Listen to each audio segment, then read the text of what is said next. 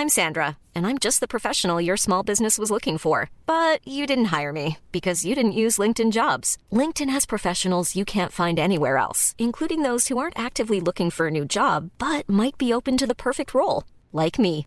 In a given month, over 70% of LinkedIn users don't visit other leading job sites. So if you're not looking on LinkedIn, you'll miss out on great candidates like Sandra. Start hiring professionals like a professional. Post your free job on linkedin.com/people today. Life is full of awesome what ifs, and some not so much, like unexpected medical costs. That's why United Healthcare provides Health Protector Guard fixed indemnity insurance plans to supplement your primary plan and help manage out of pocket costs. Learn more at uh1.com. Ryan Reynolds here from Mint Mobile. With the price of just about everything going up during inflation, we thought we'd bring our prices down. So to help us, we brought in a reverse auctioneer, which is apparently a thing.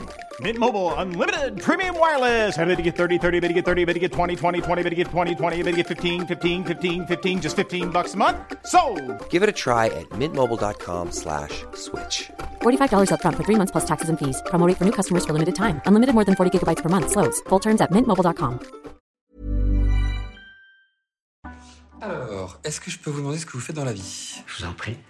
Aujourd'hui, c'est à moi de vous le dire. Au commencement était l'action. Continuez à inventer.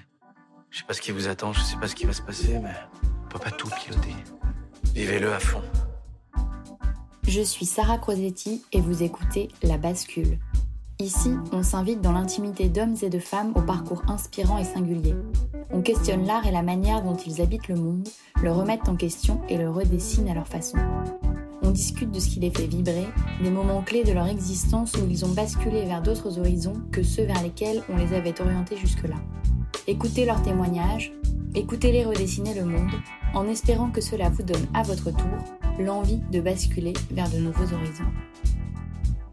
J'observe que les femmes ont plus d'abnégation que les hommes. Une femme est capable de dire non, mais c'est bon, je te le fais gratos cette fois-ci, ou non, mais t'inquiète pas, je te fais une remise, t'es une copine. Euh, et qui est mieux payé à la fin C'est les hommes, c'est pas les femmes. Et ça, c'est pas parce qu'il y a une injustice au départ, c'est parce que nos comportements de base sont différents. Aujourd'hui, je rencontre Victoire Finaz, chocologue, formatrice à la dégustation du chocolat et créatrice de la marque Carré Victoire. Victoire s'est passionnée très jeune pour le chocolat alors qu'elle termine un master de psychologie. Elle tombe par hasard sur le salon du chocolat et s'ensuit alors une longue histoire d'amour où elle enchaîne les expériences, les rencontres et les visites de plantation. À 26 ans, elle lance sa première entreprise dans la vente en ligne de chocolat qu'elle ferme 4 ans plus tard. L'épreuve n'est pas facile, mais elle relance alors un autre projet dans la dégustation de chocolat dédié aux entreprises. Elle travaille énormément et finit par retrouver un équilibre. Avec Victoire, on discute des dessous de la vie d'entrepreneur qu'on ne voit pas toujours, de la mise en action, de la différence entre les hommes et les femmes, surtout quand il s'agit d'argent, et de la nécessité de se poser sans cesse des questions sur son existence. J'espère que cet épisode vous plaira et qu'il vous inspirera autant que Victoire devant ses tablettes de chocolat. Belle écoute je m'appelle Victoire Finaz, je suis chocologue euh, spécialisée dans la dégustation de chocolat et j'ai une marque de chocolat. Depuis 13 ans, je me suis spécialisée dans le cadeau d'affaires, donc je vends plutôt aux entreprises et on fait beaucoup de personnalisation. Et j'ai toute une activité d'animation un peu ludique dans les sociétés euh, pour faire découvrir le chocolat. Et donc, du coup, on fait des animations vin et chocolat, des animations euh, buffet ou fabrication de tablettes avec des toppings. Et donc, ça, c'est la partie team building. Et une troisième activité, la partie formation. Donc là, je forme euh, les professionnels et les amateurs de chocolat à l'art de la dégustation du chocolat, l'analyse sensorielle, le vocabulaire, la botanique, pour vraiment comprendre ce qu'on a dans la bouche. Et alors ça, ça des... comment ça t'est venu en fait? Parce que concrètement, il n'y a pas vraiment, enfin j'imagine qu'à l'époque, il n'y avait pas vraiment de formation pour faire tout ce que tu fais. Et donc, euh, est-ce que tu peux revenir un peu sur ton parcours et ce que tu as fait toi avant d'en arriver à ces différentes...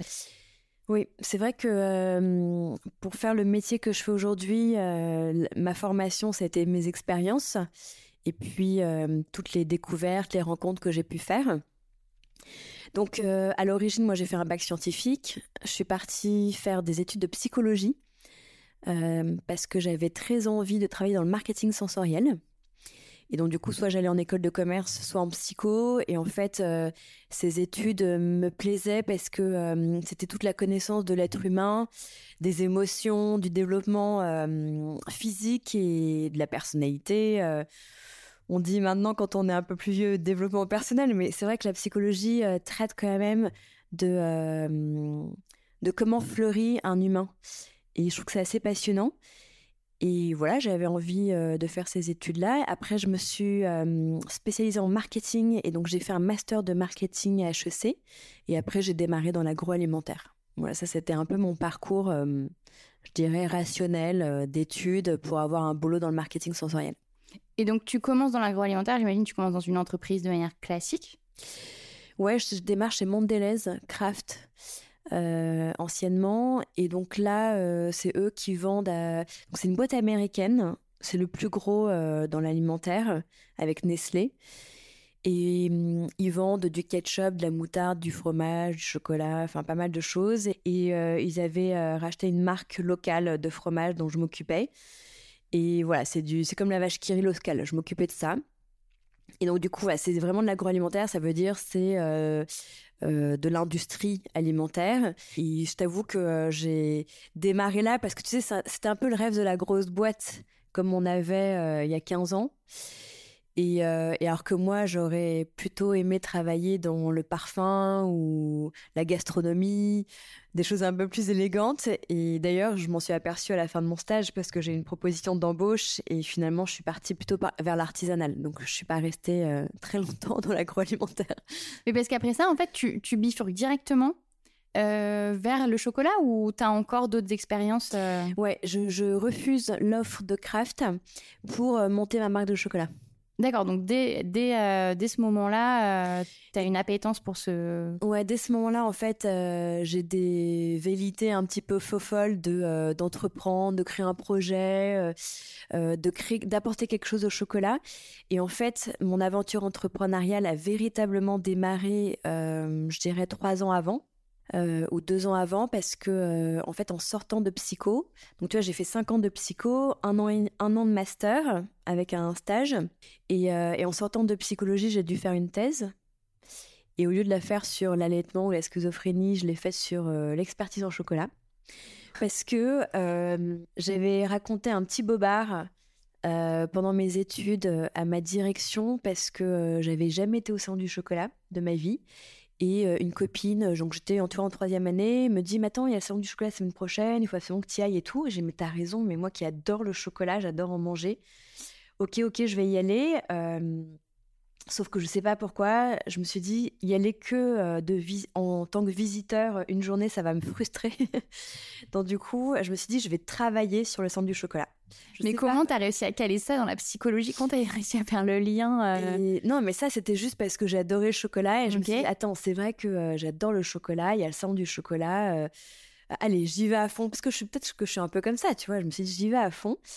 Et, et donc, du coup, j'ai appelé tous les artisans qui exposait au centre du chocolat et je leur ai dit voilà, je suis étudiante, je cherche un petit boulot de vendeuse, est-ce que vous avez besoin de quelqu'un? Et t'as un artisan qui m'a dit oui et je me suis retrouvée cinq jours complètement immergée au centre du chocolat et là j'ai appris parce que moi tu vois je mangeais plutôt des, des marques euh, industrielles et là je me suis trouvée immergée dans l'artisanat, ouais, l'artisanat, la création, le chocolat haut de gamme, les histoires, les origines, les crus, enfin bref, plein de choses que je découvrais.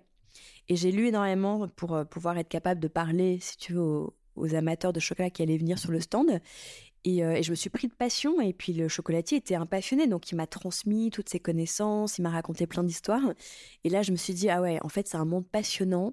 Euh, en fait, chaque artisan est un créateur, est un artiste. J'ai très envie un peu de creuser ça. Et, euh, donc ouais, donc j'ai commencé à m'intéresser un peu plus au chocolat et c'est pour ça que arrivant vraiment ma thèse de fin d'études, je me suis dit bah tiens, je vais faire ça sur le chocolat, sur l'expertise et je vais essayer de comprendre est-ce qu'il existe une expertise en chocolat? Parce qu'on parle d'expertise en vin, en dégustation, euh, en tableau, euh, en orthologie, enfin bref, plein de disciplines si tu veux. Mais dans le chocolat, on n'en parle pas du tout. Et donc voilà, je me suis dit euh, que j'allais interroger des chocolatiers et des dégustateurs pour avoir un peu une population d'experts et des novices euh, comme ma grand-mère et des copains pour euh, comparer. Et en fait, il y a deux grandes différences qui sont apparues. La première, c'est que les experts utilisaient leurs cinq sens pour déguster et de manière très méthodique. Tu vois, je, les ai interrogés un à un. Et en fait, ils ont tous eu la même méthode. D'abord de regarder le chocolat, après de le sentir, après de casser la tablette, après de croquer, de voir la texture et après le goût. Donc en fait, euh, on était dans l'analyse sensorielle. Ils n'ont pas dit j'aime, j'aime pas. Et en fait, je leur demandais de décrire chaque chocolat, donc je récupérais tout le vocabulaire. Et, euh, et je me suis aperçue donc dans les deux grandes différences qu'il y avait évidemment la méthode et la deuxième c'est le vocabulaire. C'est-à-dire qu'en fait les experts ont un vocabulaire euh, très euh, précis, plus élaboré, plus large et peut-être aussi plus technique. Parce que quand ils dégustent une tablette de chocolat, il parle tout de suite de fermentation des fèves, de conchage. Voilà, c'est des mots qu'on n'a pas trop euh, quand on déguste un chocolat avec une copine devant la télé. Et donc euh, voilà, j'ai vu que cette connaissance euh, de la botanique, donc des plantations cacao, de la fabrication, permettait une meilleure lecture de ce qu'on avait en bouche. Et donc là, je me suis dit, ok, c'est intéressant parce que moi j'adore le chocolat, je savais pas comment le déguster, donc déjà j'ai énormément appris. Et après, tu as une des expertes qui a reconnu toutes les marques à l'aveugle et là, elle m'a bluffé. Je me suis dit, mais je vais être comme elle. Et donc là, tu vois, vraiment, ça a été un déclic où je me suis dit, bon, en fait, je sais pas ce que je vais faire dans ma vie, mais tout ce que je sais, c'est que euh, j'ai envie d'être experte en chocolat, à côté, en parallèle d'un vrai boulot. Et donc là, je me suis mise à, mettre en place des actions, tu vois. C'est d'abord lire, c'est tout simple, hein, mais acheter des bouquins sur le chocolat, lire l'histoire, euh, des témoignages, aller à la rencontre des acteurs, donc visiter des chocolateries. Euh, voilà, essayer de, rencontrer les créateurs pour comprendre un peu leur process de fabrication. Et puis, euh, donc ma thèse, je l'ai faite en 2006 et en 2008, j'avais pris mon billet d'avion pour partir au Mexique parce que comme j'avais réalisé que la botanique était hyper importante pour comprendre le goût du chocolat, tu vois, je suis partie avec une copine de psycho euh, en voyage avec qui je voyageais pas mal. Euh, pendant nos vacances et on a passé un mois au Mexique et là j'ai fait un petit détour pendant 3-4 jours dans une plantation de cacao avec elle d'ailleurs et, euh, et puis là, voilà, on est en forêt, on découvre. Euh, c'est aussi intéressant qu'aller visiter un verger, etc. Tu vois, mais là, j'étais vraiment dans mon sujet et j'ai tellement vibré pour le cacao à ce moment-là que je me suis dit, ok, j'ai envie d'en faire mon métier. Là, déjà à l'époque, tu savais, enfin, parce que je disais, en même temps, tu avais envie d'être experte et d'avoir un boulot à côté, et en même temps, en fait, si t'envisageais aussi, si c'était possible, d'en faire complètement ton métier. C'est juste que peut-être que il n'y avait pas forcément. Est-ce que tu envisageais déjà à l'époque les débouchés et le fait d'en vivre? Parce que entre être expert et après pouvoir trouver une façon de subvenir à tes besoins, peut-être que c'était peut-être pas super clair au début. En fait, euh, c'est vrai que c'est pas évident de se dire tiens, je vais me dédier à une passion. Et euh, parce qu'il y a toujours la question de la rémunération, en mmh tout cas, est-ce que je peux en vivre? Moi, ce qui s'est passé dans mon cas, c'est que euh, comme j'ai eu cette révélation très tôt après mes études. Tout ça, t'avais quel âge? Bah là, euh, j'avais euh, quand je suis sortie de psycho, j'avais 23. Et puis quand je suis sortie d'HEC, j'avais 25. Ouais, donc t'es jeune, ouais. Et en fait, je t'avoue que dans ma tête, j'avais un peu coché les cases de mes études, voilà que je devais avoir les diplômes, si tu veux, que je devais avoir en poche. Et j'avais assez de confiance et de réassurance pour me dire, je vais tenter une expérience, une aventure, on verra bien si ça marche. Et si ça marche pas, j'ai de quoi retomber sur mes pattes. Donc déjà à l'époque, je savais que j'avais sécurisé, si tu veux, ma formation et mes études. et donc du coup, je m'étais autorisé un peu une parenthèse où j'allais tenter un projet. Et, et en fait, quand j'ai donc quand j'ai euh, décliné l'offre de Kraft pour être euh, salarié. Je suis rentrée à Paris, parce que donc j'étais à Madrid à l'époque. Je suis rentrée à Paris. J'ai repris l'activité de mes animations. Parce qu'en fait, euh, ce qui s'est passé, c'est que après mes études de psycho, donc je fais cette thèse. Une experte donc cette fameuse experte qui reconnaît tout m'a donné envie d'aller beaucoup plus loin. Et une autre femme qui était aussi dans le chocolat, journaliste, écrivaine, en fait travaillait pour une agence événementielle et euh, m'a demandé de la remplacer comme ça sur le pouce. Euh, donc tu vois, là, je venais vraiment d'avoir, je, ouais, je devais avoir 23 ans. Et il m'a dit, écoute, est-ce que tu peux me remplacer pour cette animation? J'ai dit, mais quelle animation? C'est quoi une animation? Qu'est-ce que je dois dire? Qu'est-ce que je dois faire? Et bref, je me suis jetée un peu dans l'eau. Et en fait, j'avais tellement appris de choses pendant ma thèse, j'avais lu, euh, j'étais intéressée, puis j'étais passionnée en fait surtout, que euh, j'ai animé pendant deux heures et demie une dégustation, j'ai présenté des artisans parisiens, on a fait, dégusté du chocolat, j'ai fait des petits quiz ludiques. Donc en fait déjà j'avais cette fibre un petit peu, tu vois, de la pédagogie ou de l'animation. Et, euh, et, en fait, euh, l'agence événementielle a eu des très bons retours sur ma prestation. Moi, j'ai demandé à maman de facturer parce que j'avais pas de boîte. Donc, tu vois, maman qui est expert en pensée, elle était contente de faire une, une dégustation de chocolat. Et, euh, et en fait, l'agence événementielle a commencé à me faire bosser le mois d'après et puis re après. Puis moi, à l'époque, j'étais à HEC, tu vois, j'étais dans mmh. mes études. Et donc du coup, je commence à faire deux trois animations, des conférences et tout. Puis en fait, je commence à être un peu sollicitée dans le milieu pour aider des marques, pour faire des présentations presse. Et là, maman me dit, écoute, me crée ta boîte parce que moi, je peux pas facturer tes trucs de chocolat. Donc euh, c'est là où, tu vois, j'ai pas du tout prévu de monter ma boîte, ni de travailler dans le chocolat, etc. Mais j'ai créé cette boîte parce que j'avais un client finalement, tu vois, qui, Mhm. qui était là. Et donc je crée mon SARL parce que ça n'existait pas en auto-entrepreneur. Donc j'ai ma vraie boîte avec l'URSSAF, le RSI qui t'envoie des petits courriers très sympathiques. Et t'es là, mais c'est quoi ce délire? Et là, euh, je me suis prêtée au jeu. Clairement, euh, j'ai fait un site internet, une carte de visite, j'ai envoyé des mails aux copains des parents en disant, bah si vous voulez euh, déguster, euh, faire une dégustation, euh, appelez-moi. Et voilà, et donc cette petite activité s'est lancée de manière très, euh, oui, enfin, un peu ambitieuse, tu vois. C'était vraiment un outil de facturation plus qu'autre chose parce que euh, j'étais en train de faire mes études et que j'allais faire un vrai boulot après. donc voilà, donc en fait, l'aventure entrepreneuriale a démarré un peu par hasard euh, parce que euh, je me suis laissée porter par le truc. Et, euh, et après, euh, et donc du coup, voilà, quand je suis rentrée de Madrid, j'avais sept boîtes de conseils. Donc je l'ai reprise et j'ai continué à animer. Et puis j'ai trouvé deux, euh, deux investisseurs euh, dans, le milieu du chocolat qui étaient d'accord de créer une marque avec moi pour en fait axer pour démocratiser le chocolat. Tu vois, en fait, ma valeur ajoutée, c'était vraiment à travers ces animations de présenter le chocolat aussi bien comme un grand vin, mais aussi de les aider à déguster, de se rendre compte qu'en fait, c'est pas si compliqué. En fait, il y a des chocolats qui existent, qui sont formidables à déguster, qu'on trouve pas en supermarché, et ça vaut le coup de pousser une porte d'un artisan, et ça vaut le coup aussi d'avoir quelques outils pour le déguster parce qu'on l'apprécie mieux. Donc voilà. Donc tu vois, mon rôle, c'était vraiment euh, la pédagogie et faire découvrir. Et en fait, toute ma marque était basée sur euh, créer des chocolats délicieux avec un artisan et euh, aider, accompagner à la dégustation. Attends, mais c'est quand même pas rien que des gens te proposent de fonder une marque euh, en te basant sur effectivement ta pédagogie et ce que tu ce que as fait jusque-là. Ouais, parce qu'en fait, il se trouve que comme à Psychoprate, donc quand j'étais en études de psychologie, j'étais dans la junior entreprise. Et donc du coup, euh, j'animais en fait des conférences avec des professionnels.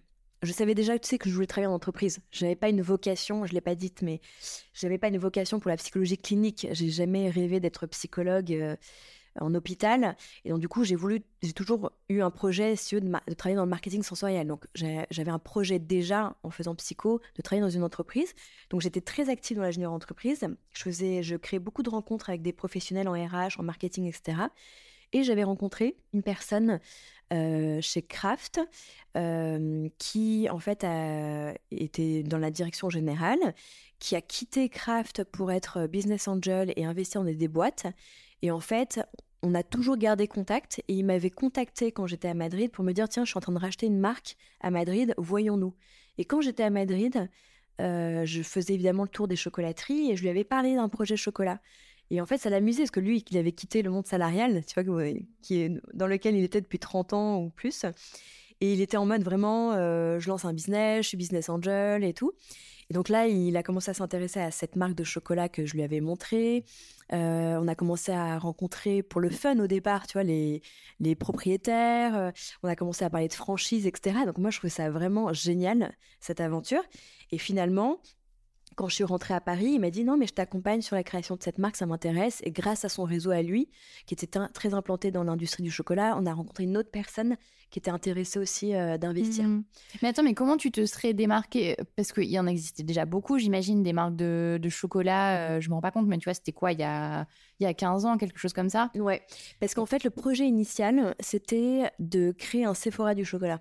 Ah. Donc en fait, euh, je leur ai dit, euh, voilà, le chocolat tout le monde adore, mais soit il y a le supermarché, soit il y a le très haut de gamme qui fait aussi un peu peur aux gens, on n'ose pas trop, tu sais, pousser la, la porte d'un artisan chocolatier euh, qui est mof, enfin meilleur ouvrier de France, ou qui est très prestigieux.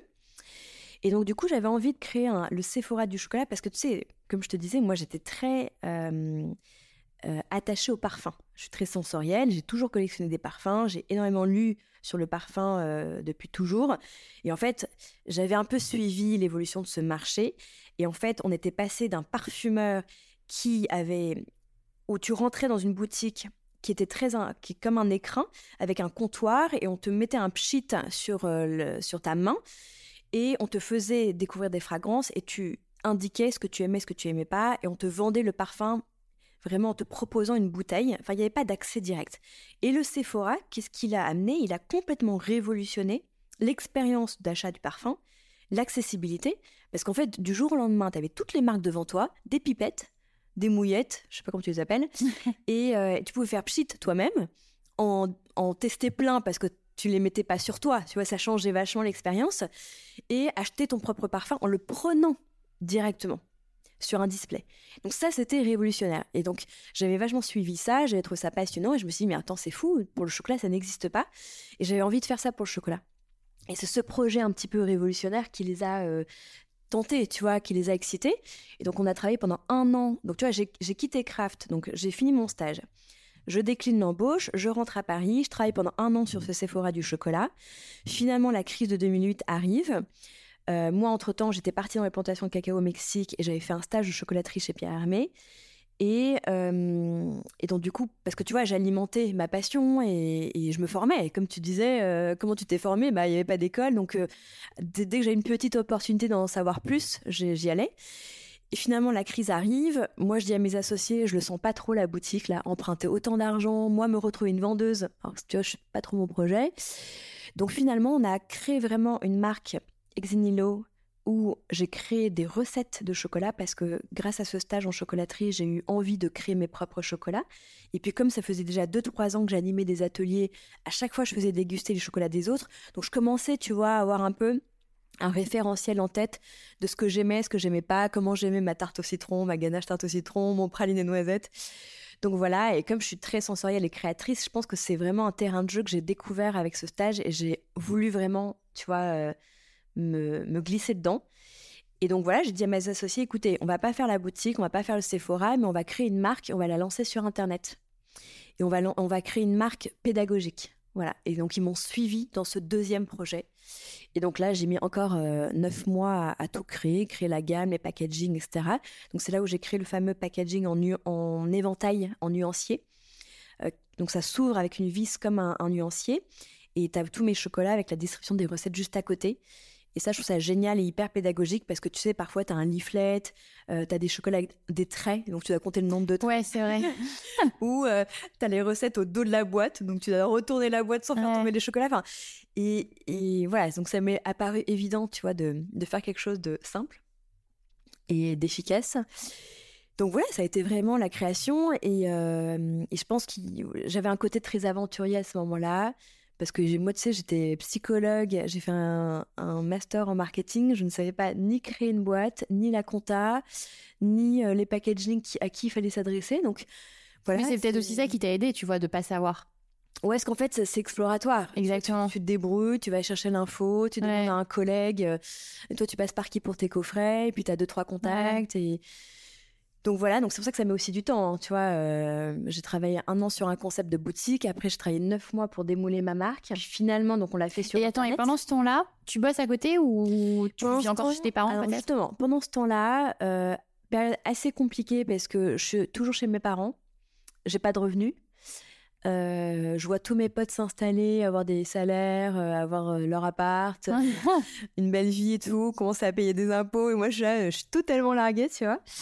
Et, euh, mais, euh, et puis tout est abstrait pour les gens. Donc en fait, euh, pendant cette période, tu ne fais rien pour les gens parce qu'ils voient rien, ils voient pas de marque, ils voient pas de packaging, tu vois, ils voient pas de logo, donc pas évident. Mais voilà, tu vois, moi j'avais foi en ce que je faisais dans le sens où je me disais, bah au pire je ferai autre chose. Tu vois, j'étais vraiment dans ma période où je tente le tout pour le tout, j'essaie de créer une boîte et puis et puis l'avantage d'avoir des associés aussi, c'est que je savais que j'allais avoir un salaire dès lors que le premier jour de l'entreprise était créé.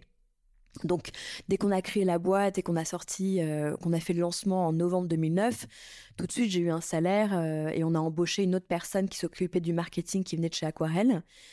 Donc voilà, on était deux salariés dans la boîte, on a pris une stagiaire euh, quelques mois après, donc on avait une boîte située avec des fonds et c'est aussi l'avantage que j'ai eu, tu vois, j'ai été entrepreneur avec un avec une petite sécurité, mais en même temps, cette boîte, au final, euh, je l'ai fermée au bout de quatre ans, et là, je me suis retrouvée sans rien. Parce que quand tu es entrepreneur en France et que tu fermes ta boîte, il euh, n'y a pas. Euh... Ouais, t'as pas le chômage, t'as rien. pas le chômage, a rien, ouais. Et alors, attends, pourquoi tu fermes cette boîte du... Et je ferme cette boîte parce que donc j'ai lancé cette marque sur Internet. Et en fait, très vite, dès la première année, j'ai fait un espèce de 80-20. Tu sais, les fameux 80-20 dans ton chiffre d'affaires. Moi, je pensais faire 80% sur Internet et 20% avec les entreprises. Et ça a été l'inverse. J'ai fait 80% de chiffre d'affaires avec les entreprises. Et donc, du coup, au final, j'avais un modèle que j'arrivais pas à faire évoluer. Notamment, j'arrivais pas à percer sur Internet. Or, tous mes coûts étaient liés à Internet. Tu vois, la, personne en marketing, elle était sur le site. Tous mes coûts d'investissement étaient sur le site. J'avais un, atelier de stockage, etc., pour pouvoir livrer le chocolat n'importe où en France. Et en fait, je travaillais pour les entreprises majoritairement en faisant de la personnalisation. Donc, trouver son modèle, c'est déjà un grand challenge quand tu entreprends. Donc c'est pour ça que... Mais ça c'est intéressant aussi, tu vois, de dire bah, plus vite tu te lances au final et plus vite tu peux pivoter, euh, comprendre... Bah, ouais, en fait, pivoter et s'adapter, ça c'est une grande règle de l'entrepreneuriat, peu importe l'âge à laquelle tu crées ta boîte.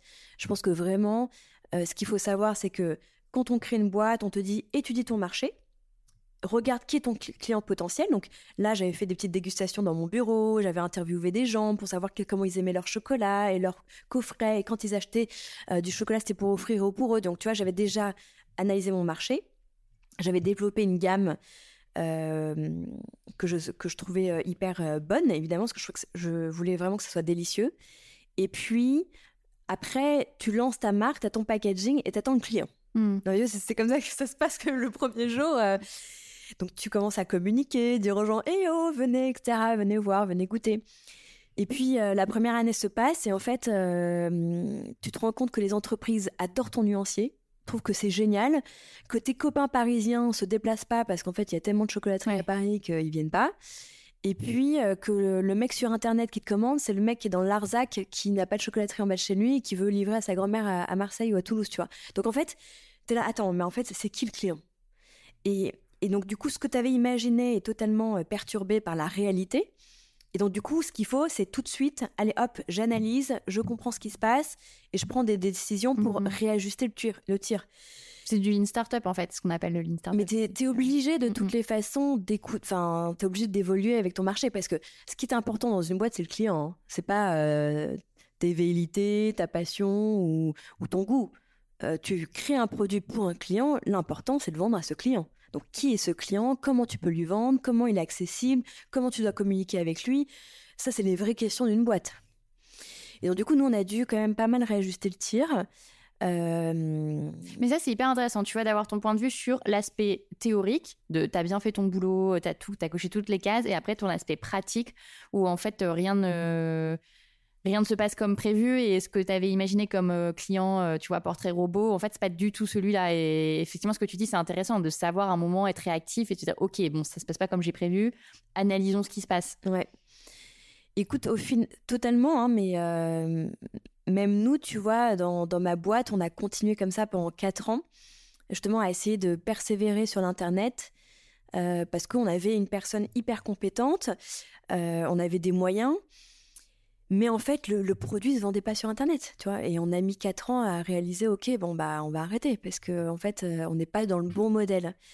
Et en fait, on avait engagé tellement de frais, etc., que euh, en fait, la meilleure solution parfois, c'est de fermer la société, tu vois.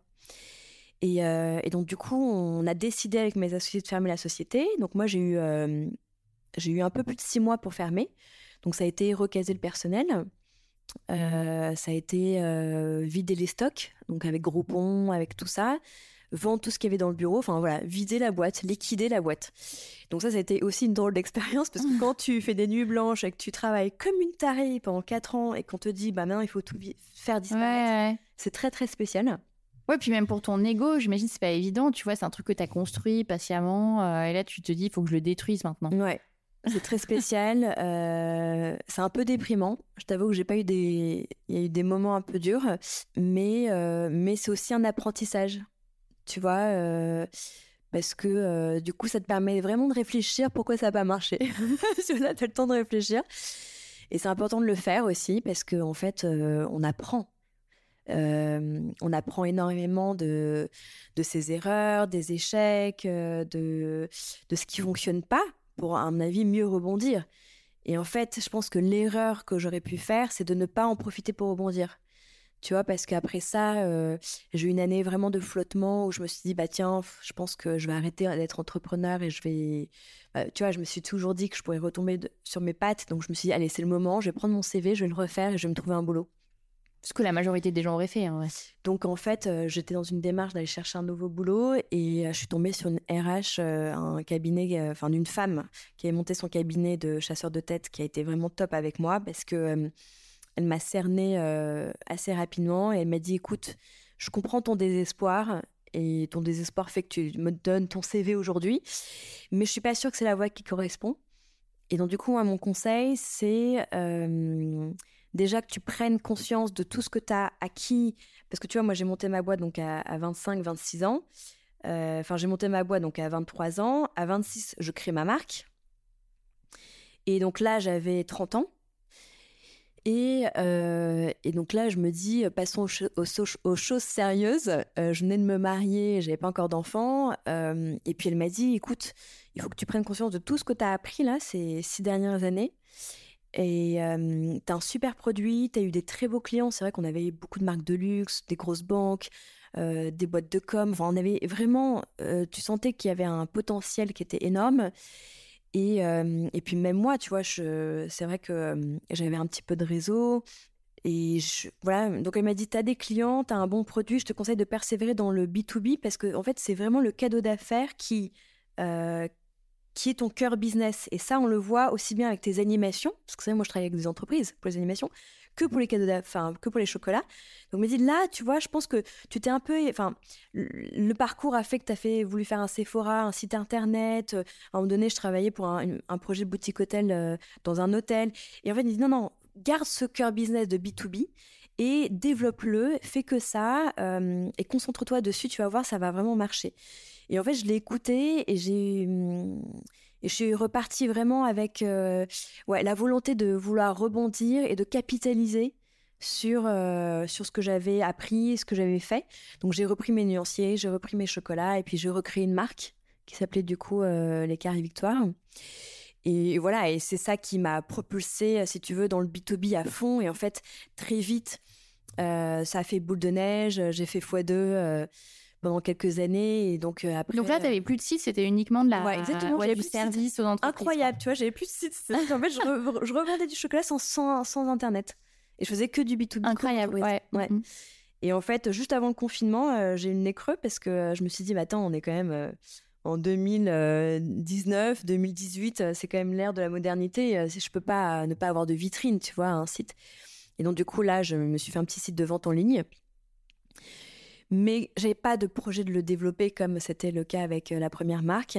Mais je trouve que c'est pratique quand même. Euh, on a des ventes tous les jours, tu encore aujourd'hui. Et puis même pour les entreprises, comme ça, ils peuvent aller voir notre catalogue, euh, commander une dizaine de boîtes pour leur équipe. Donc c'est simple. Ça simplifie la vie quand même de pas mal de personnes. Et voilà, donc j'ai toujours un site aujourd'hui, mais c'est vrai qu'on travaille vraiment en direct avec les entreprises. Et le point de vente que tu as en bas, c'est pareil, ça fait une vite, enfin ça sert de vitrine. Le, la boutique que j'ai rue Faraday, c'est d'abord, c'était notre bureau. Et puis au bout de six mois, comme j'avais mis en gros chocolat, parce qu'on a pas mal de livraisons, tu vois. Euh, j'avais mis en gros chocolat, du coup, les gens du quartier commencent à rentrer en disant Mais on peut acheter Est-ce que j'ai un dîner ce soir tu vois Et à la fin, euh, donc au début, je disais Bah non. Et puis après, j'ai dit oui. Donc en fait, oui, c'est devenu une petite boutique euh, d'appoint pour les voisins, les copains, la famille. et, et puis, tu as même des gens qui traversent Paris pour venir nous voir parce qu'ils veulent vraiment voir notre nuancier. Donc c'est devenu une petite boutique, mais ça reste, euh, ça reste 5% de mon chiffre d'affaires. Tu vois, c'est pas du tout euh, mon business model. Et attends, t'es passé hyper vite du coup sur cette euh, deuxième boîte, mais donc tu te relances, donc c'est un peu en terrain connu pour toi parce que tu faisais déjà plus ou moins ça, mais là tu te concentres sur le B2B. Et bah déjà, rappelle-toi, quand j'ai fermé ma boîte, j'ai eu une année de flottement, mais j'avais zéro filet, donc j'avais pas de revenus. Oui, c'est ça, tu as relancé de rien en fait. Donc en fait, j'étais là, bon, soit je tu vois, c'est pour ça que je voulais trouver un boulot assez urgemment parce que euh, là, euh, si tu veux, c'était ça, ça devenait compliqué.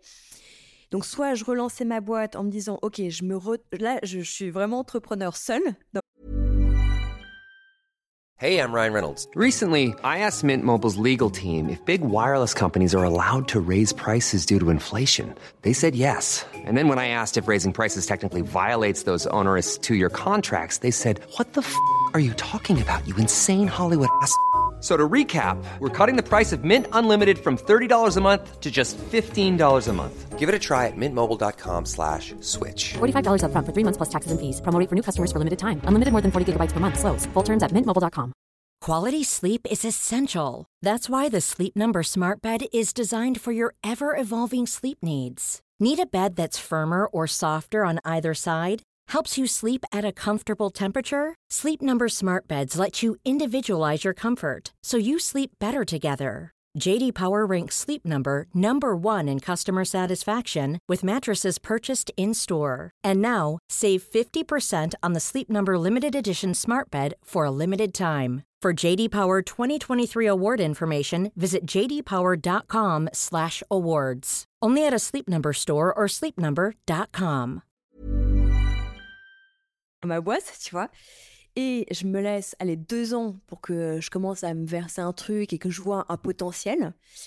Soit je suis salarié. Et en fait, donc grâce à cette femme, je n'ai pas laissé tomber mon projet et j'ai persévéré. D'ailleurs, je pense que la persévérance est vraiment clé. Tu vois, je te dirais si jamais euh, il y a un ingrédient qui fait qu'aujourd'hui je suis encore debout et que j'adore ce que je fais, c'est la persévérance. Parce qu'en fait, euh, à plein de moments, d'ailleurs peut-être presque tous les ans, j'ai voulu abandonner. En tout cas, je me suis posé la question euh, de est-ce que je continue? Tu vois, est-ce que je continue euh, à me faire connaître, à bosser à fond euh, pour si peu ou pour euh, beaucoup moins que les autres, moins que mes copines, tu vois. Il y a un moment donné, tu En termes de revenus, là, tu parles Ouais, euh, revenus, reconnaissance, moyens, enfin tout, tu mmh. vois. Parce qu'en fait, quand tu es seul dans ta boîte, moi, j'avais plus d'associés. donc, c'est vraiment un projet, un titre personnel que j'ai porté, tu vois. Et, et en même temps, j'ai été un peu frileuse. Je t'avoue que ça m'a un peu refroidi de fermer ma boîte. Tu vois avec toutes les conséquences et donc du coup aller rechercher des investisseurs, gérer l'argent des autres et tout. Oh, ouais, j'étais pas à l'aise en fait. Euh, donc du coup, je me suis dit non, tu vois, je vais démarrer tout doucement et je vais refaire mon petit truc. Et, euh, et en fait, j'ai ouais, ça faisait longtemps que je n'avais pas dormi sur mes deux oreilles comme ça aussi. Après, c'est un choix que j'ai fait. Euh, du coup, c'est vrai qu'un développement sans financement va beaucoup plus lentement. Aujourd'hui, tu vois, finalement, euh, dix ans après, euh, je suis hyper contente parce que tu vois, la marque s'est développée. Euh, là, je développe des nouvelles activités de formation, etc. Donc, j'ai des salariés. Donc, voilà, la, boîte a grossi lentement, mais sûrement, on va dire. Première question. Donc, ton rapport à l'argent, effectivement, toi, tu l'as un peu, j'ai l'impression que tu l'as un peu éludé dans le sens où Peut-être que c'était parce que tu étais jeune et que tu n'avais pas forcément de charges, de crédit. Bah, j'ai plus moins pression à 25 oui, ans. Oui, moins as à 35 ans, ça c'est sûr. Hein. Mais quand tu, ouais, mais quand tu relances même à 30 ans, tu penses pas. Enfin, j'ai l'impression que c'est c'est pas très présent dans ton esprit. Enfin, tu vois, c'est t'es plus euh, motivé par euh, le lancement de ton projet. Euh. Je sais pas si c'est vrai ou si ça se vérifie, mais tu vois, j'ai l'impression que tu c'est pas quelque chose qui t'empêche d'agir ou qui te freine. Non, parce que tu vois, j'ai de la chance euh, d'être mariée, euh, d'avoir le support de mon mari. On en a énormément discuté, euh, où je lui ai dit voilà, soit je trouve un boulot demain, soit je remonte ma marque, mais ça veut dire que pendant deux ans, tu es là, parce qu'en fait, il va pas se passer grand-chose. sauf si miracle se produit. il n'y a pas beaucoup de miracles dans l'entrepreneuriat. Il, y, a de la chance, il y a du travail, il y a de la, voilà, il y a, du résultat, mais rien ne se fait sans rien. Mmh. Et en fait, il m'a dit OK, let's go, tu vois. Euh, il, il, croit, il voyait aussi un potentiel et tout, donc j'ai eu ce soutien-là. Et ça, ça a été une grande chance. C'est sûr que je l'aurais pas eu, euh, j'aurais pas fait ce choix-là, parce que tu peux mmh. pas. Et à un moment donné, parfois dans la vie, tu fais des choix parce que tu peux les faire. Et je pense que j'ai eu le luxe, évidemment, de pouvoir le faire. Ça, c'est sûr.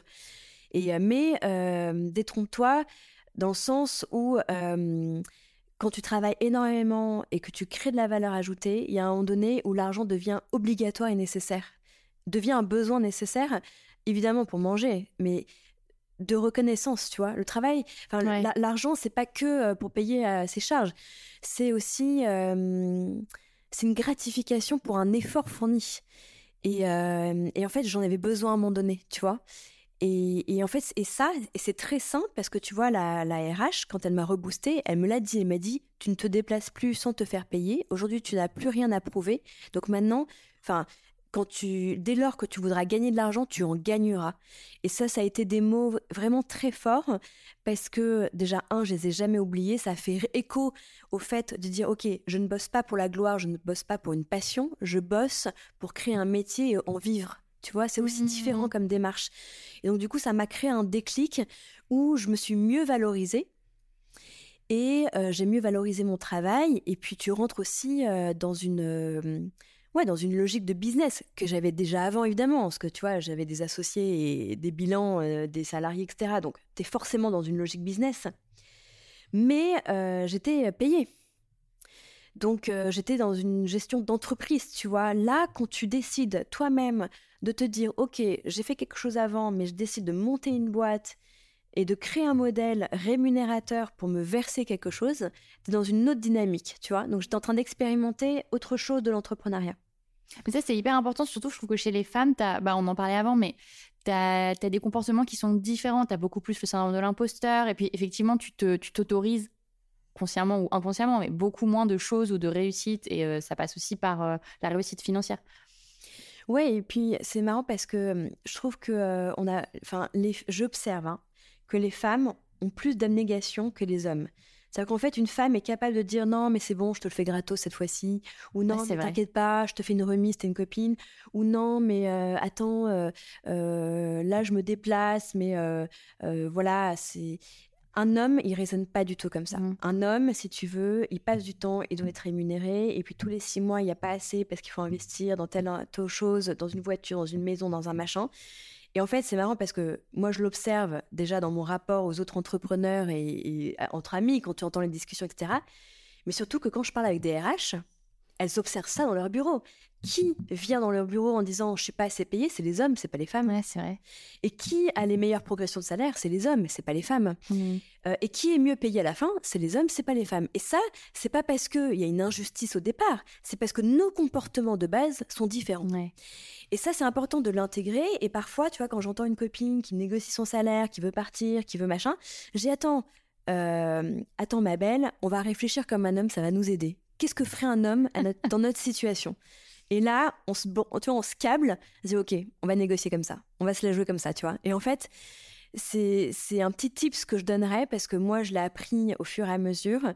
Et, euh, et souvent, tu vois, quand je sais pas comment faire, j'ai mais qu'est-ce que ferait mon mari? Qu'est-ce que ferait un homme dans cette situation-là? Sans faire des catégorisations. Tu vois, je suis une psychologue, donc je suis la première à ne pas faire de catégorisation et de généralisation. Mais quand bien même, on n'a pas la même perception des choses, tu vois. Et ça peut vraiment aider d'observer cette jante masculine qui est quand même géniale parce que tu vois, on est hyper complémentaires, on a tellement à s'inspirer entre nous.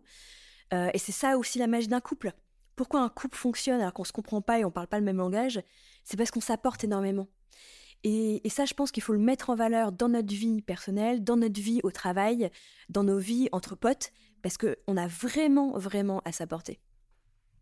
Mais ça, je, je- je le partage complètement ce que tu dis, parce que ça me fait vraiment penser à une anecdote que j'avais oubliée d'ailleurs, mais quand j'étais encore en poste, on avait souvent des entretiens de fin d'année, euh, tu vois, qui te permettaient de te fixer tes objectifs l'année d'après, tes bonus, etc.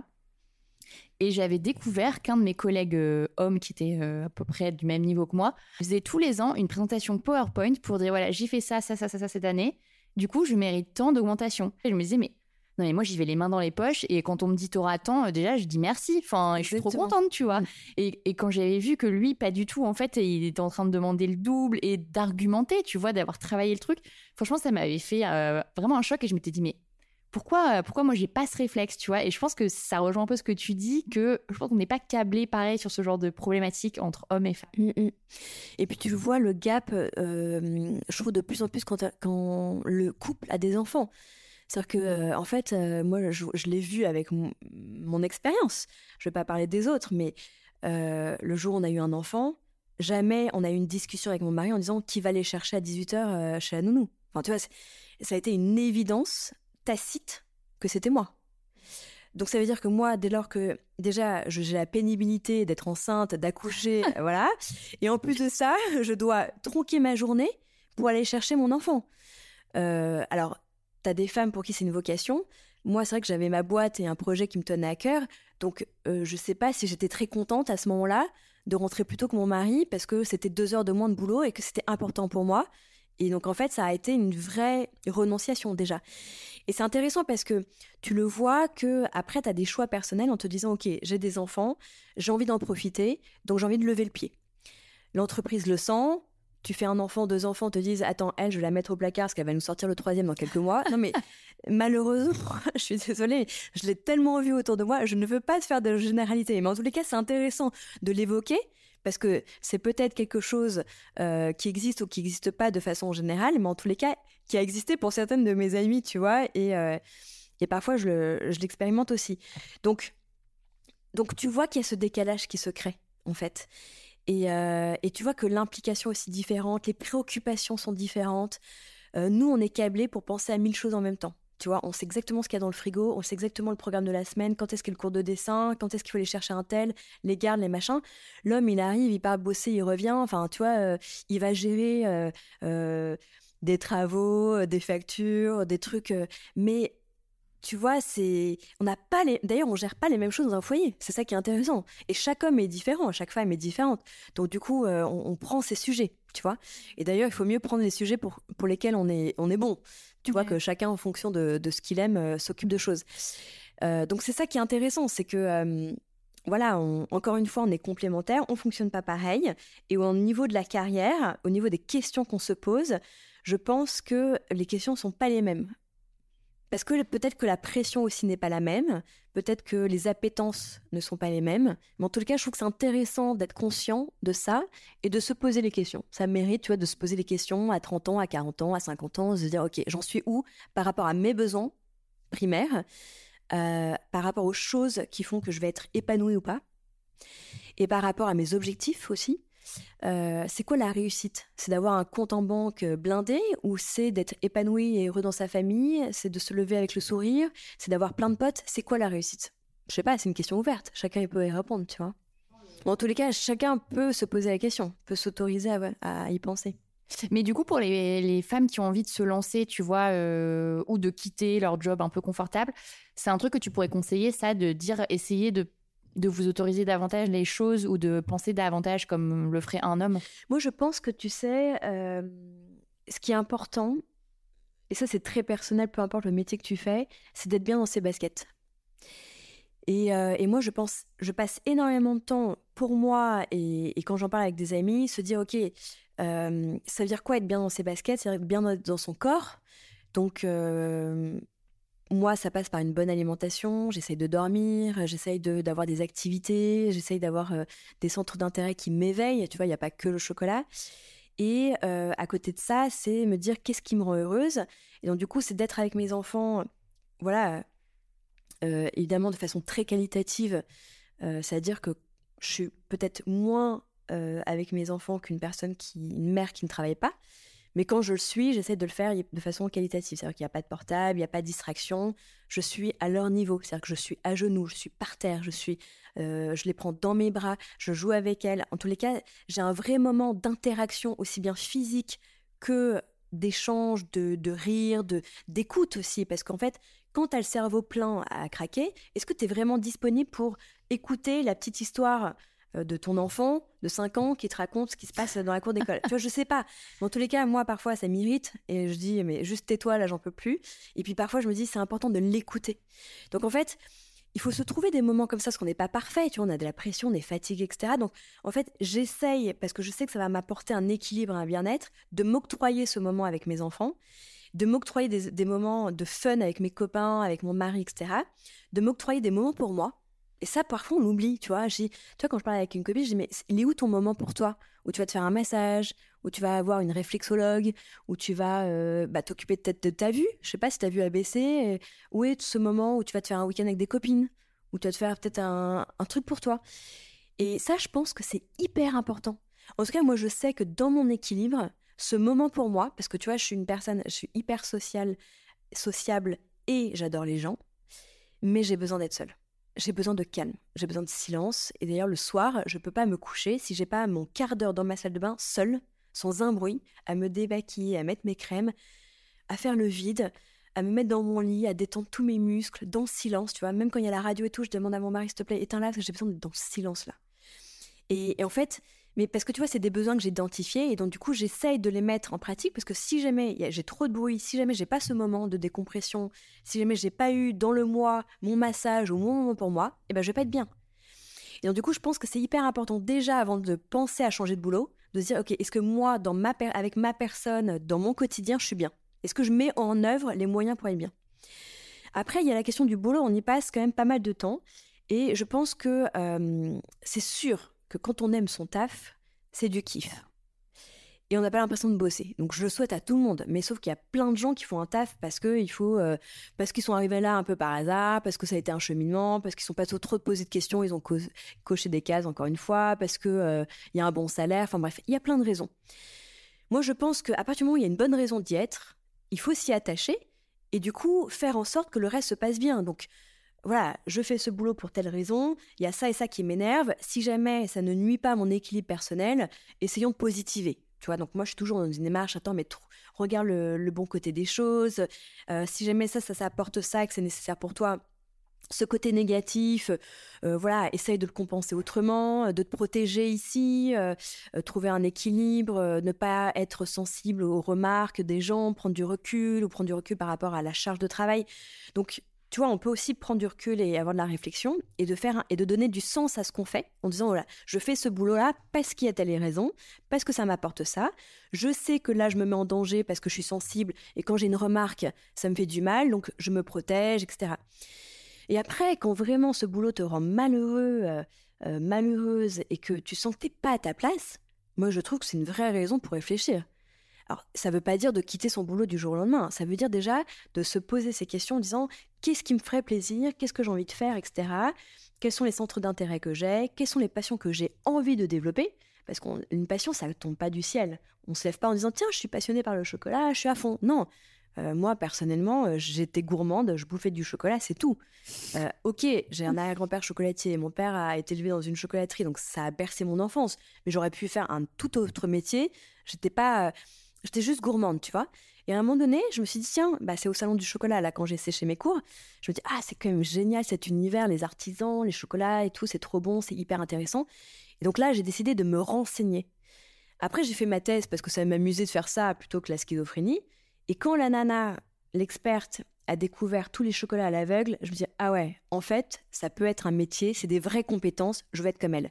Et c'est là où ça a déclenché l'envie d'être experte et ça a déclenché toutes mes actions. Lire, voyager, rencontrer, goûter, noter, etc.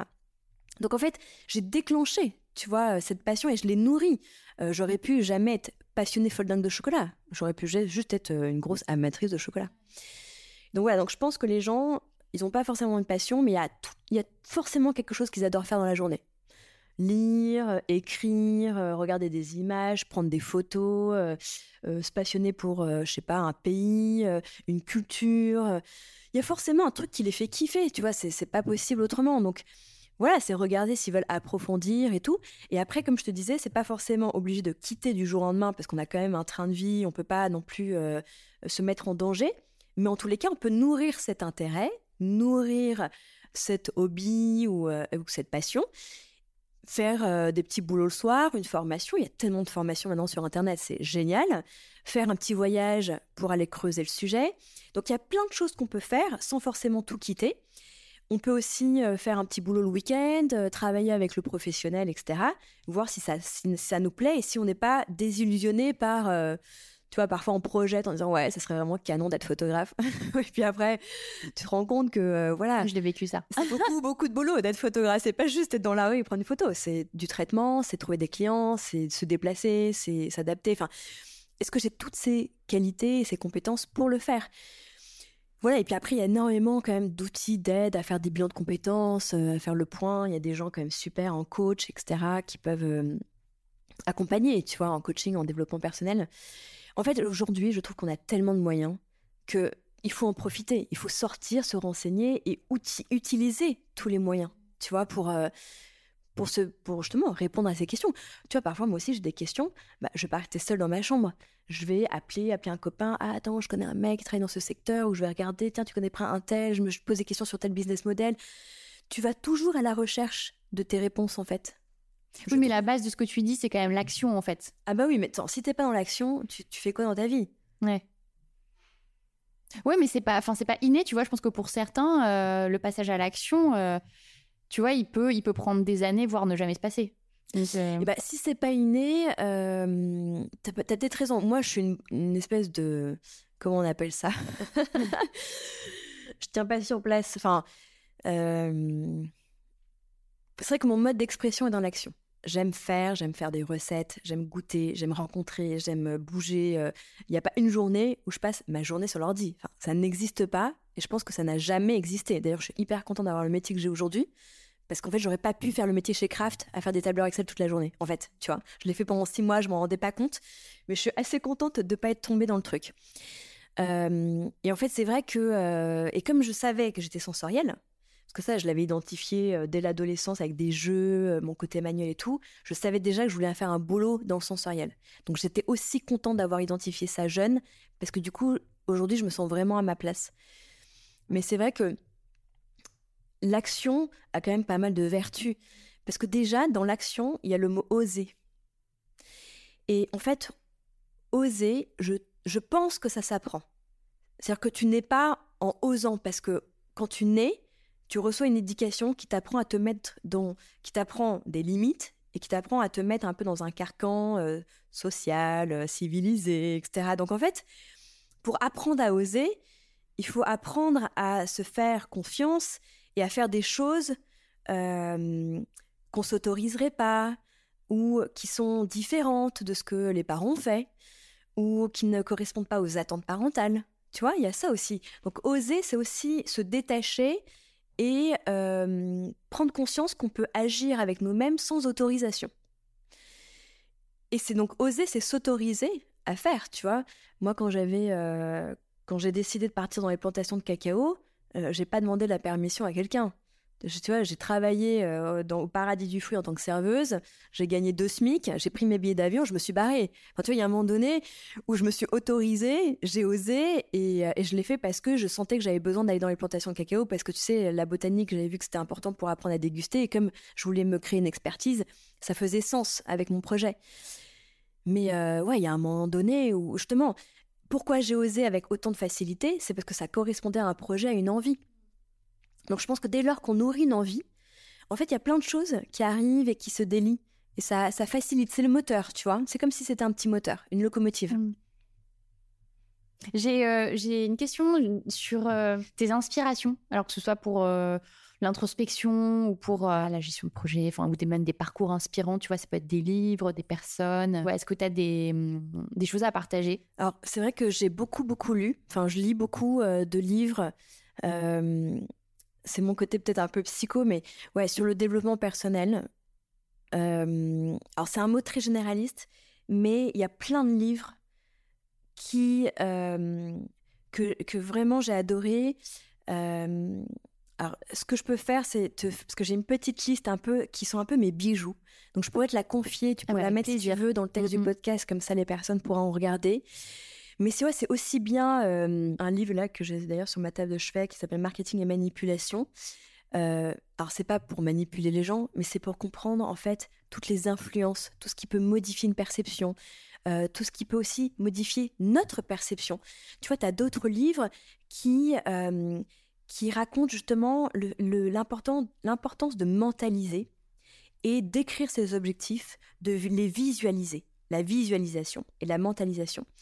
Parce qu'en fait, dès lors que tu dis à ton cerveau, écoute, moi je veux aller là, je veux devenir experte en chocolat, et bien en fait, ton cerveau l'intègre, plus ou moins vite, et inconsciemment va mettre en place des réflexes, des idées, des pensées, des actions qui vont te guider vers ce chemin parce que tu as mentalisé, tu as écrit des objectifs et ton cerveau sait exactement où tu veux aller. Et ça, c'est hyper important parce qu'on se rend compte que tous les grands qui... En fait, c'est un livre où tu as plein de success stories et de gens qui ont réussi.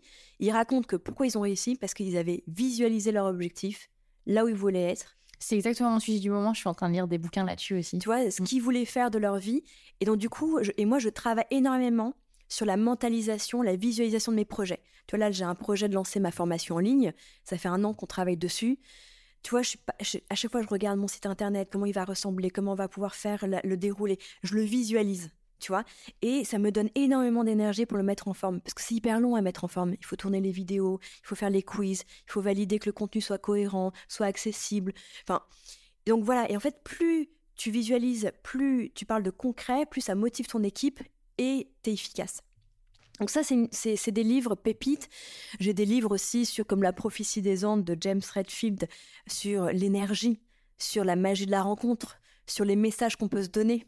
C'est génial ces podcasts parce que tu vois, ça a révolutionné la transmission d'idées, d'expériences euh, que tu avais dans les livres aussi, mais bon, qui est beaucoup plus moderne, beaucoup plus facile aussi à, consommer parce que vois, tu, tu jardines, tu écoutes ton podcast, tu es dans la rue, tu en montrer. Ce qui n'était pas le cas forcément avec. Euh, avec euh, les encyclopédies que tu vas pas trimballer dans ton métro. Donc, en termes de mission, c'est top. Donc, les livres. Il y a autre chose aussi qui m'apprend énormément, mais depuis toujours, c'est la curiosité. Parce qu'en fait, la curiosité fait que quand je voyage, quand je déjeune avec quelqu'un, quand je suis avec une personne un peu plus senior, eh ben, je pose des questions.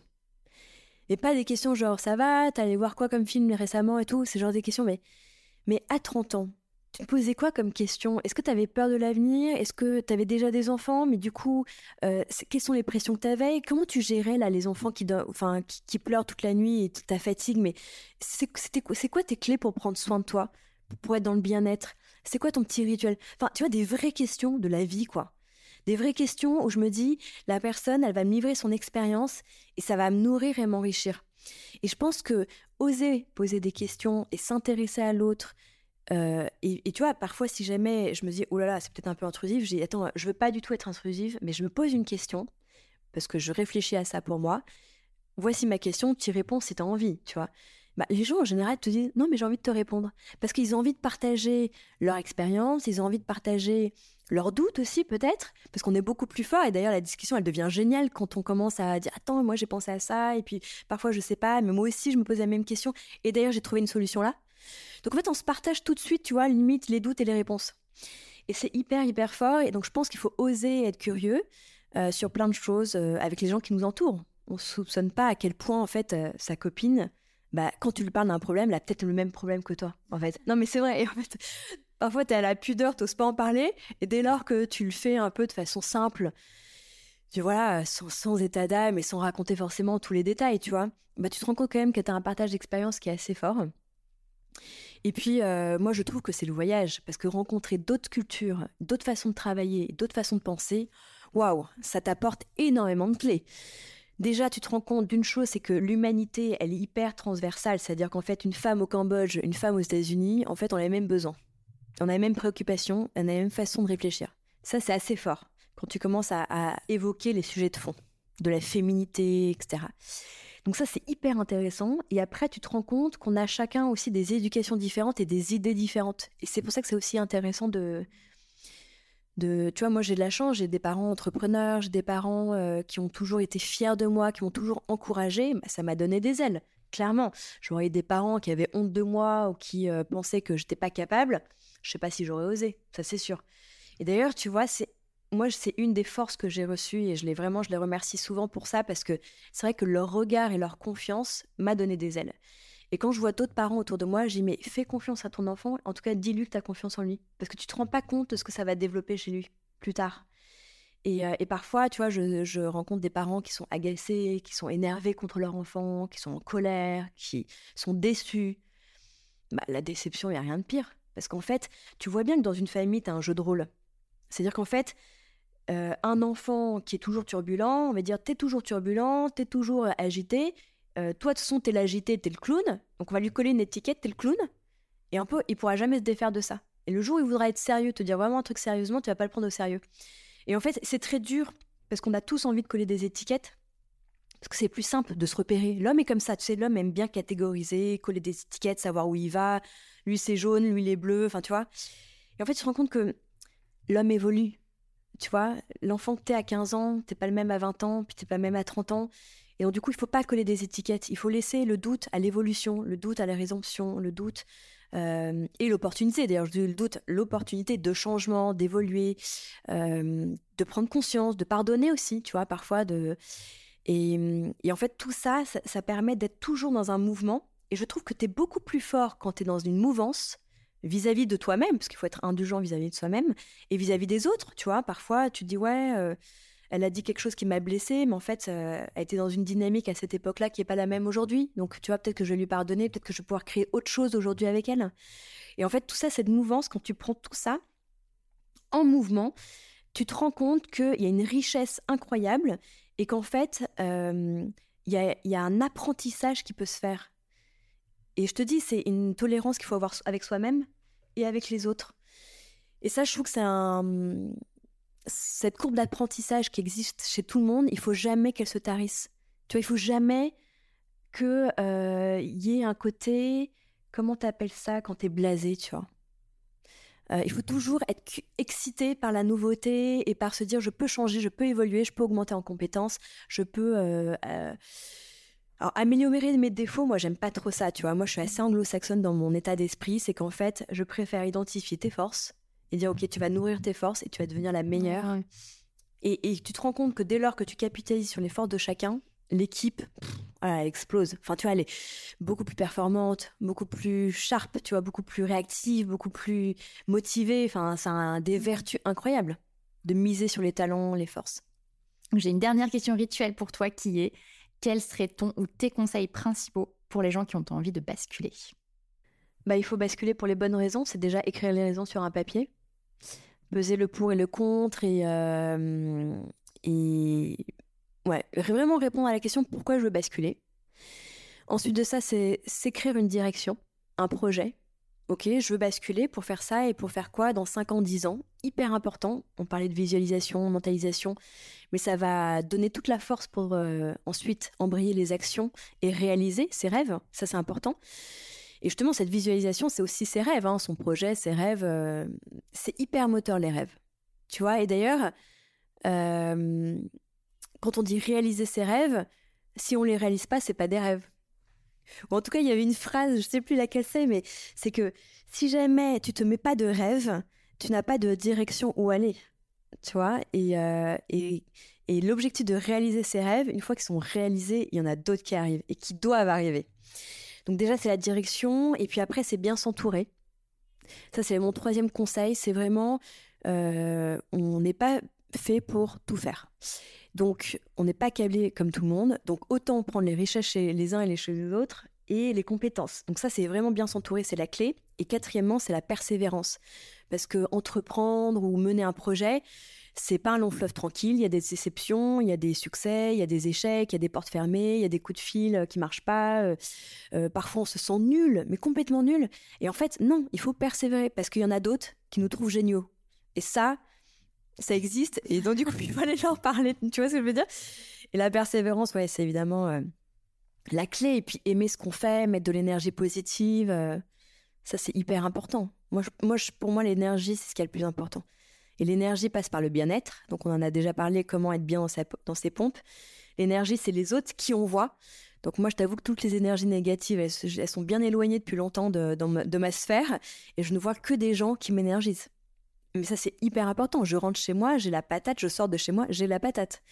Et, euh, et ça, c'est hyper important, ouais. L'énergie, comment tu dépenses ton énergie? Est-ce que ça vaut le coup de s'énerver? Parce que quand tu t'énerves, la colère, c'est une décharge tellement importante que tu te sens vidé après et tu n'as plus d'énergie pour bien voir clair.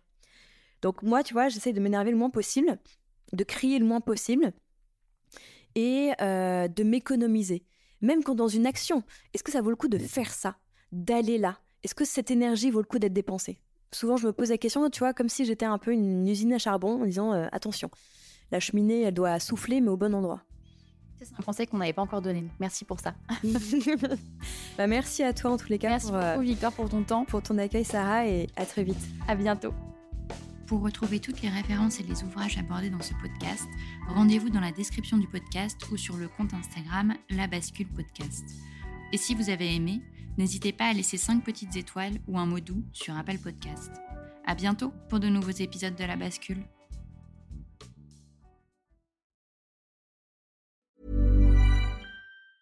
Hey, it's Paige DeSorbo from Giggly Squad. High quality fashion without the price tag. Say hello to Quince. I'm snagging high-end essentials like cozy cashmere sweaters, sleek leather jackets, fine jewelry, and so much more. With Quince being 50 to 80% less than similar brands. And they partner with factories that prioritize safe, ethical, and responsible manufacturing. I love that. Luxury quality within reach. Go to quince.com slash style to get free shipping and 365-day returns on your next order. quince.com slash style. Mom deserves the best, and there's no better place to shop for Mother's Day than Whole Foods Market. They're your destination for unbeatable savings, from premium gifts to show-stopping flowers and irresistible desserts. Start by saving 33% with Prime on all body care and candles. Then get a 15-stem bunch of tulips for just $9.99 each with Prime. Round out Mom's menu with festive rosé, irresistible berry chantilly cake, and more special treats. Come celebrate Mother's Day at Whole Foods Market.